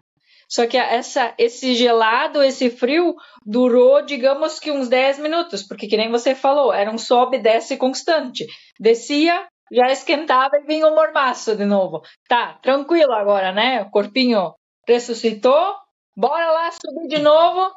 Cheguei lá em cima, tudo de novo. E assim, uh, as poucas partes que eu consegui ver, assim, que a, que o clima deixou a gente apreciar a paisagem assim era muito muito linda. Só que assim daí vinha a neva fechava tudo e não se via mais nada. Até em dois pontos assim eu tive que voltar porque eu não conseguia mais visualizar as fitas tinha muitas fitas na prova a sinalização estava assim perfeita só que a neva não permitia que a gente enxergasse as fitas uhum. Ivânia, você, você participou na Jaraguá Sky, uh, você estava nessa prova. que mais de Skyrunning uh, você participou esse ano? Eu participei da Jaraguá, eu fiz algumas provas no asfalto. Mas de Sky, de Sky o, o foi Álvaro, essas... O sul-americano. O mestre Álvaro. É. Isso, lógico. Eu, é. É, então, eu que, que você achou participando de três provas, eh, que foi eh, três provas grandes de, de, de nesse ano? Uh, a primeiro ano que é a primeira única ano que vai ter esse circuito. O que você achou esse sistema e para o ano que vem, é, tipo, a gente vai vamos, vamos falar sobre Portugal para vocês dois, isso vai rolar, não vai rolar? O que você achou esse esse ano de, de Skyrunning, Ivânia? Olha, eu particularmente gostei muito, assim, uh, a Insanity Mestre Álvaro, uh, confesso para vocês que eu só volto mais para lá em últimos casos, porque, assim, apesar de eu ter sido a campeã do Sul-Americano, assim, eu achei a prova muito técnica, assim, exigiu, eu acredito que muito mais o mental do que o corpo, sabe, do que o do que o preparo, assim, porque, nossa, foi uma coisa muito técnica, assim, eram 50 quilômetros que, que não queriam mais terminar, Mas assim, as provas do Sky, assim, aqui eu ah, gostei muito, muito, muito mesmo. E para 2024 eu pretendo de novo participar e para Portugal, sim. Eu fui uh, exclusivamente para essa prova. No início a intenção era fazer os 50 quilômetros, mas como eu não consegui me recuperar, não consegui estar 100%, para fazer os 50K, eu optei por fazer os 21 e também já pensando no calendário de 2024, para não ficar muito pesado, né? Porque tem bastante provas também. Então, uh, Portugal, os 35 quilômetros de lá vai ser uma, uma distância bem boa. E boa, e, e, Daniel, seu plano é participar no Portugal também, se, se der certo com a logística? Cara, é, então, é, a prova ali em, em abril encaixa num, num, num, momento que esculhamba bastante a, o planejamento que eu tinha feito, já estava fazendo inicialmente, mas, é, cara, o Mundial, se der, eu vou fazer sim, é, não tenha dúvida, assim, se eu se conseguir, se eu conseguir a verba, para isso eu, eu, quero fazer e vou me preparar da melhor forma possível para para que seja a prova da vida, né? No, no, momento mais que, que mais precise mesmo, que representando o Brasil. Então, é, tenho a vontade, sim. Só que realmente ainda não posso dizer que que está certo isso por conta do, do dinheiro, da, da verba mesmo que precisa, que é uma empreitada. Ô, ô Roger, queria até aproveitar que a Ivânia está aqui, né? Acho que no, na prova da Ivânia aconteceu um, um erro lá, né, de percurso do, de uma atleta, né? Isso é, é interessante comentar porque a nossa, o pessoal não está acostumado ainda a lidar com isso, né? E, e a gente precisa sempre estar tá falando. É, a, acho que a atleta errou o percurso, né? Passou reto ali no, no percurso e chegou lá no determinado ponto e até à frente dos atletas de elite, pelo que eu entendi, né? E no final, depois de tudo, entendeu que ela tinha errado, foi desclassificado, mas que eu queria comentar mesmo, e eu acho que é uma coisa que os organizadores precisam dar bastante atenção a esse detalhe, sabe? A maneira como, como gerencia isso, como foi resolvido, né? Ah, entendeu, acertou, errou, vai lá, aplica uma punição no atleta, não, não precisa excluir o atleta, né? Identificou que foi o erro que ela não se teve vantagem ou não, claro, precisa ser julgado isso, né? Mas vai lá, aplica uma penalidade de meia hora, uma hora que seja, mas é uma maneira muito mais fácil de, de, de fazer essa gestão, né? Porque às vezes, que nem aconteceu em outras provas, tipo até o La Mission, eu mesmo já fui desclassificado para nós, atletas, é, é, muito duro. Imagina, você vai viajar lá de uma prova, você acaba que nós, atletas, é difícil, mas olha, se alguém erra assim é, voluntariamente, cara, essa pessoa ela não tem que estar na montanha. Normalmente os erros são todos involuntários, né? Então a maneira como a Insanity gerenciou isso é importante comentar e que eu acho que devia ser de exemplo para as outras provas. Só um, só esse parênteses aí, porque foi bem legal a atitude deles para resolver o assunto. É uma, é uma coisa, eu acho que tem, tem o, o, o, lado da responsabilidade da prova e, e, entre nós quatro são atletas, tem nossa responsabilidade também, porque, nossa, é frustrante. Você vai viajando, você gasta uma dinheiro, é pesado chegar no, numa prova. E se é, é, acontecer um erro e você vai sentindo tipo, mas tava, não, a marcação estava péssimo ou não foi mini cúpula. É difícil engolir essa. É muito difícil, porque, nossa, eu gastei muito dinheiro, eu, eu sinto não foi mi, mini cúpula, mas tem que lembrar também que tem outros atletas que gastam dinheiro também para chegar lá. E se você não fez o percurso inteiro, você está tirando alguma coisa de todos os outros atletas que participou também. E então, é, os dois, a gente tem que tentar manter a atitude tipo positivo, vamos resolver isso. Mas eu entendo demais no lado, ao lado do atleta como é, é difícil um guri às vezes, mas tem que lembrar Muito. isso. Acho que tinha a situação com 50 também, um, onde uh, o Diana ela errou, ela hum. conhece a região muito bem, mas ele não viu uma faixa cortou, ela cortou um pedaço, mas ela chegou, ela falou exatamente o que aconteceu e ela recebeu uma, uma um penalty de uma punição, de uma hora, eu acho, e por causa disso ela caiu de segundo lugar até quarto lugar. Mas ah, para todo mundo que está ouvindo, sempre tentar lembrar todos os lados com isso. Eu entendo demais, não é, não é fácil lidar com isso. Como diretor, é difícil, porque se tem 400 pessoas no percurso, é, é impossível. Você faz tudo, tudo para organizar tudo certo, mas eh, nesse percurso, literalmente tinha vaca comendo a marcação. É, é, sempre tem essa coisa, tipo, e é uma outra coisa que eu quero falar para atletas, é uma coisa eu sempre tento fazer, às vezes por causa de bateria não dá, corre com o GPS também. Ah, se, se, se tiver o, o, o, o, o jeito de colocar, ou se, se tiver, mas se não sabe como fazer, aprende antes de uma prova como colocar o GPS com a, a, a mapa do percurso no seu é. relógio e no seu celular também, no Wikiloc, no Strava. Uh, no Wikiloc você pode colocar, vai te avisar quando você fica fora da, da é. trilha, porque acontece também. A gente está correndo Sim. nas montanhas, vacas comem coisas, marcação. Uma, um vizinho que não gosta da prova, que, que tira. ele ah. dormiu mal e eles vê, eu vou tirar essa marcação.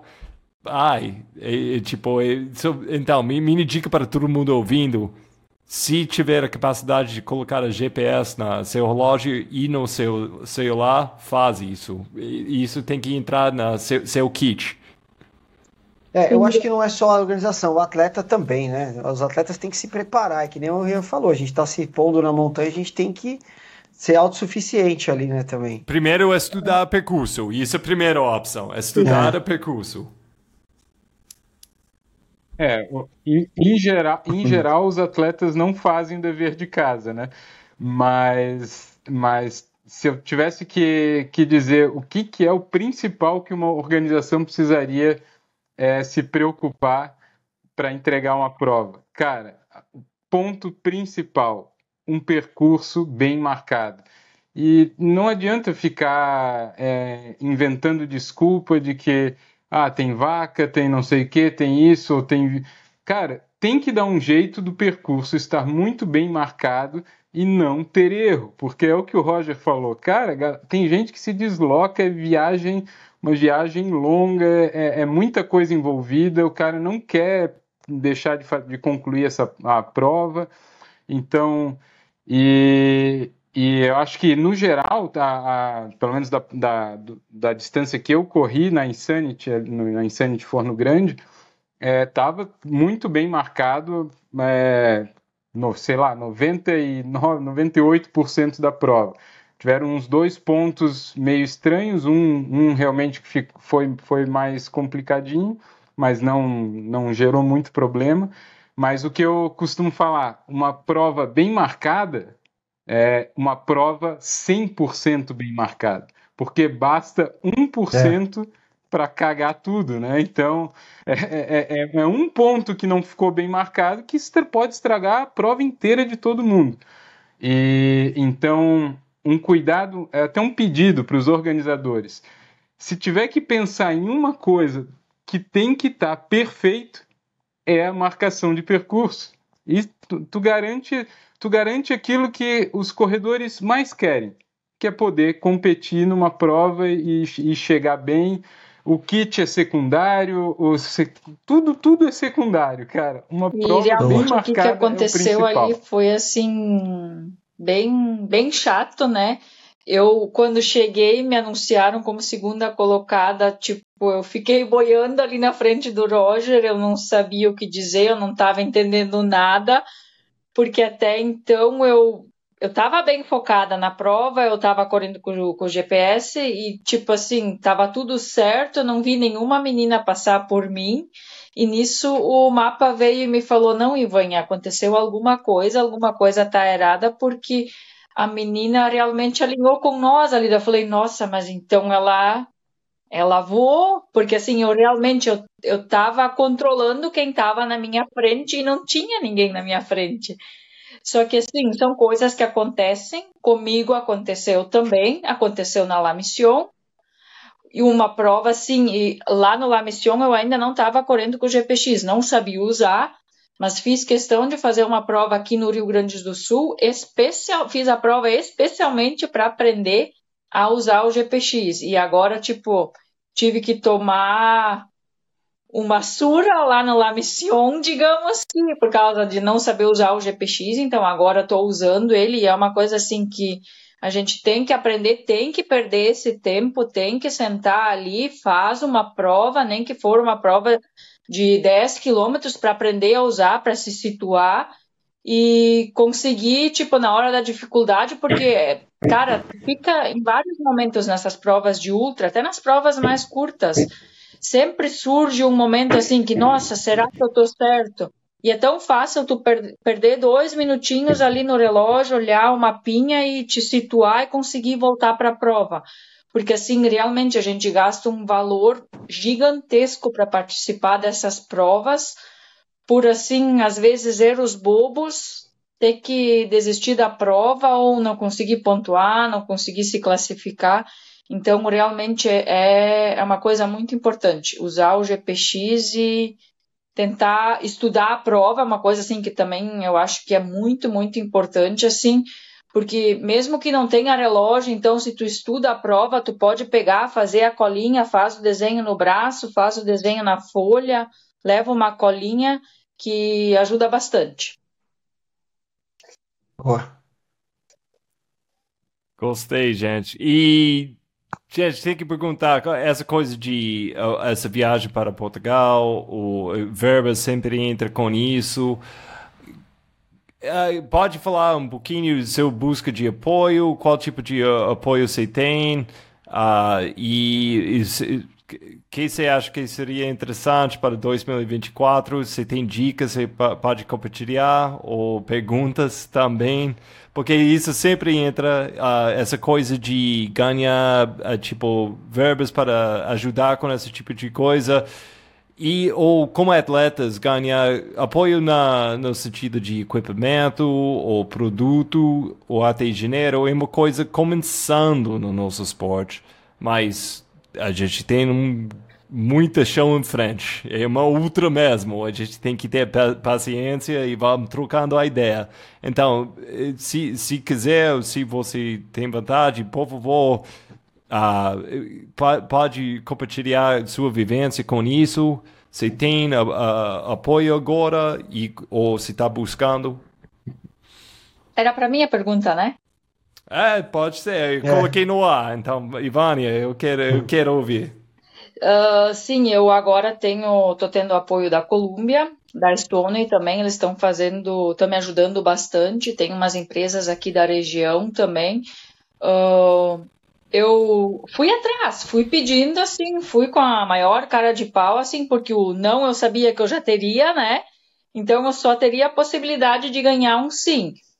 E também a prefeitura aqui da minha cidade uh, me ajudou agora em especial com essa prova aqui da, da Insanity, uh, que eu, tipo assim, se tivesse que tirar o dinheiro do meu bolso para participar da prova seria inviável, porque o valor da passagem assim foi um absurdo.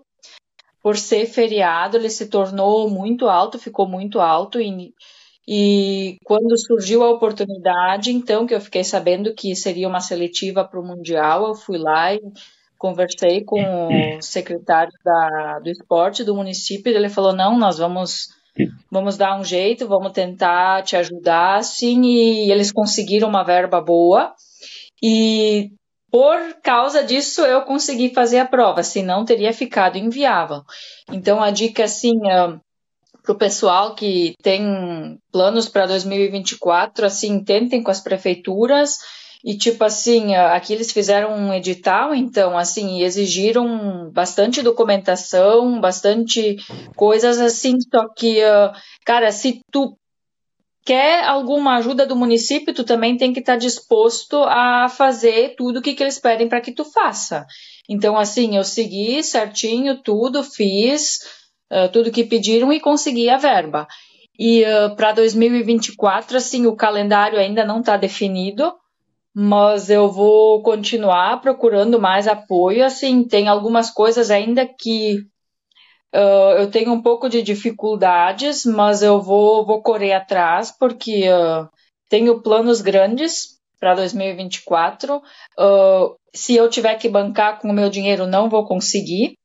Então eu vou fazer que nem eu venho fazendo até agora. Vou mostrar meus resultados, chego lá, tipo, eu, eu faço um plano de. Faço uma programação do que, que eu pretendo fazer para o ano e chego lá e apresento para as pessoas que eu acho que possam, que tenham a possibilidade de me ajudar. E assim, várias pessoas também chegam até mim dizendo: Ó, oh, Ivânia, conheço a tua história, sei que tu te esforça, que, tu te, que você se dedica e que eles veem os meus resultados e vêm até mim oferecendo o apoio. Então, assim, eu acho que. Só que assim, eu valorizo bastante também o que, que todos têm feito por mim, assim, porque, que nem eu já falei, se fosse partir de mim, seria inviável fazer tudo o que, que eu estou fazendo, porque esse ano eu participei de muitas provas. E assim, provas que tiveram um custo financeiro bem alto. E assim, uh, usei, precisei, graças a Deus, usar pouco do, do, dinheiro que eu uso assim do meu trabalho. Quase tudo eu consegui em forma de apoio.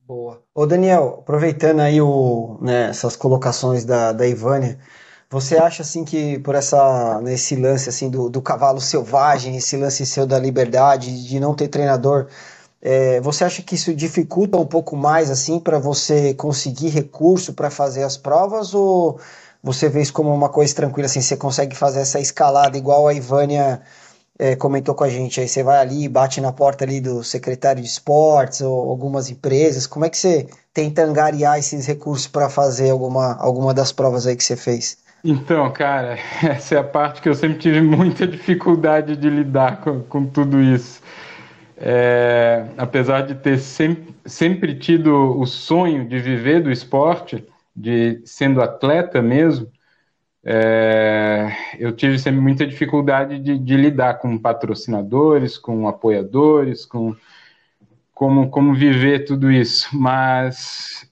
estou aprendendo a, a, lidar melhor. No momento eu estou sem nenhum apoio, nem nenhuma empresa, nada. É, consegui agora ir para Insanity ali com, com apoio de, de, de, amigos mesmo, de pessoas que, que vibram com, com o que eu faço, né?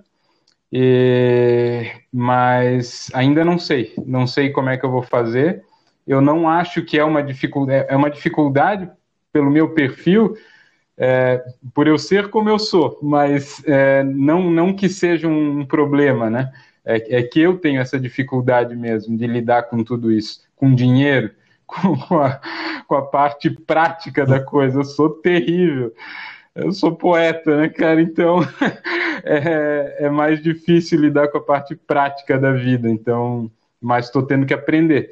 E se eu quero viver do esporte, eu tenho que tenho que conseguir.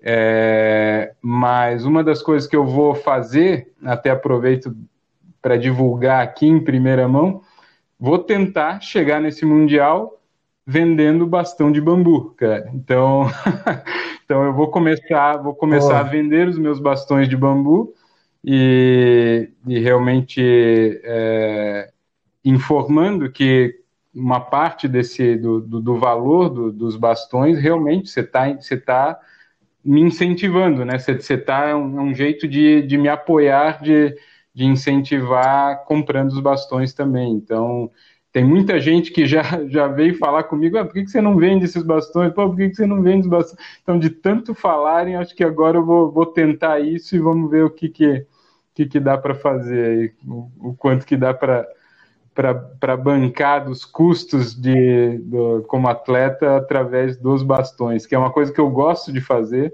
então para mim seria bem, bem tranquilo. Irmão, eu, eu estou primeiro na fila, mas sou, sou, sou se você oferecer, eu vou pagar extra, eu quero uma aula com os bambus, ah, então, tá bom? Com o maior também, prazer, meu amigo, com o maior prazer. Muito Já tem bom. três compradores, como, Daniel. Como?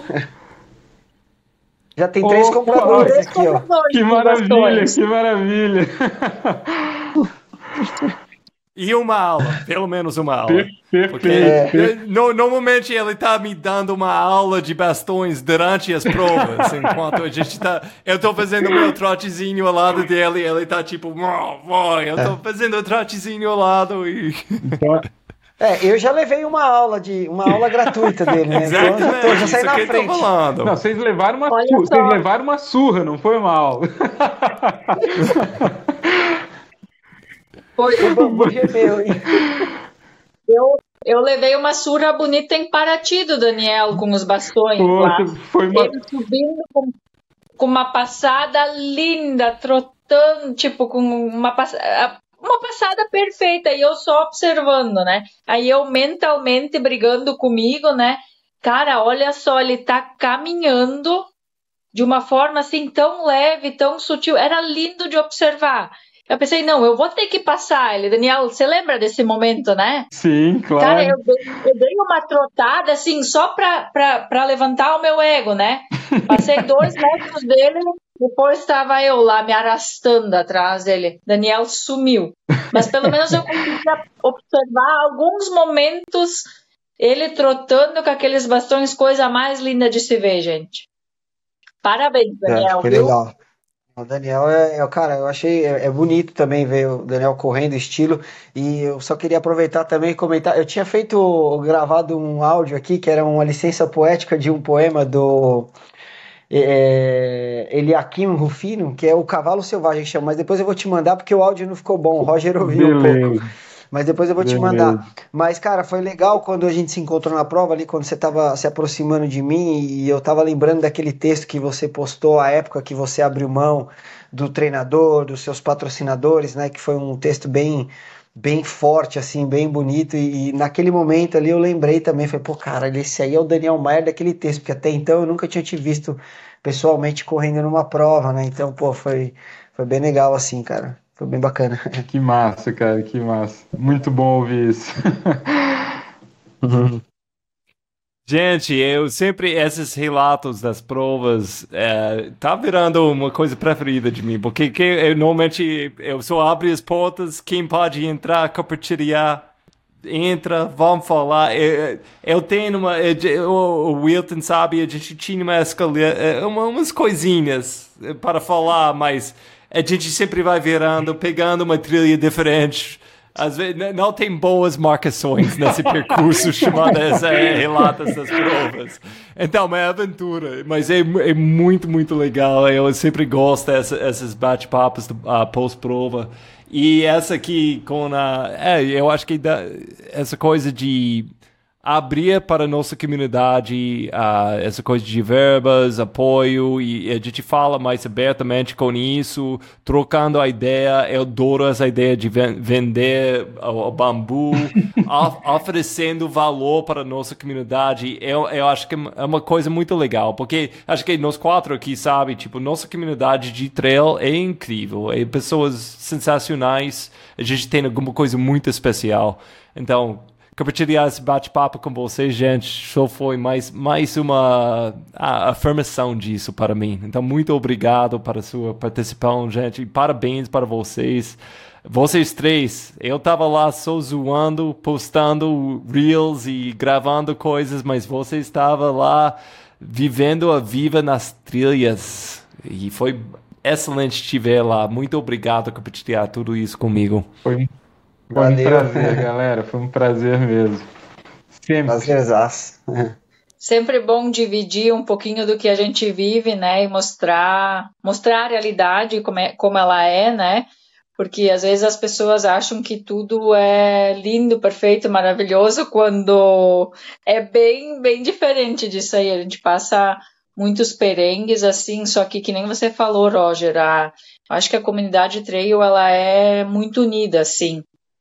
Tanto é que eu, eu cheguei nessa prova, peguei carona de um, Uh, durante a prova peguei carona do, do outro, para voltar para o aeroporto peguei carona de outro, tipo, tudo pessoas assim que a gente vai conhecendo uh, no mundo trail e, tipo, um ajudando o outro. Eu acho que isso é, é muito importante, assim, que, que vale muito assim até como como aprendizado de vida não é só não é só correr a gente se torna eu acho que com com o trail e com as corridas em montanha a gente acaba se tornando pessoas pessoas melhores no dia a dia.